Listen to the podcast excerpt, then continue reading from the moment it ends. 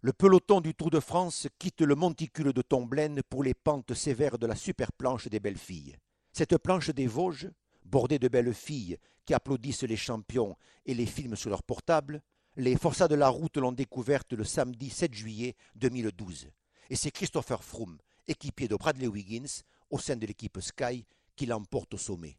À Froome l'étape, à Bradley Wiggins le maillot jaune et le tour. Cette année-là, et les années suivantes, la montée se nommait la planche des belles filles. Aujourd'hui, elle s'appelle la super blanche des belles filles. Super, super. Pourquoi l'ajout de ce mot? Les filles y seraient-elles désormais plus belles, plus courtement vêtues, ou pas vêtues du tout? Non. L'ajout de ce mot correspond à un rab de route glissé sous les jantes des champions, un kilomètre de montée supplémentaire avec un passage à 20% et une portion non bitumée. Pas de goudron, du vent, de la poussière, ou de la boue. On attend un exploit d'antan. Si les coureurs n'obéissaient pas à leurs oreillettes, il se produirait sûrement.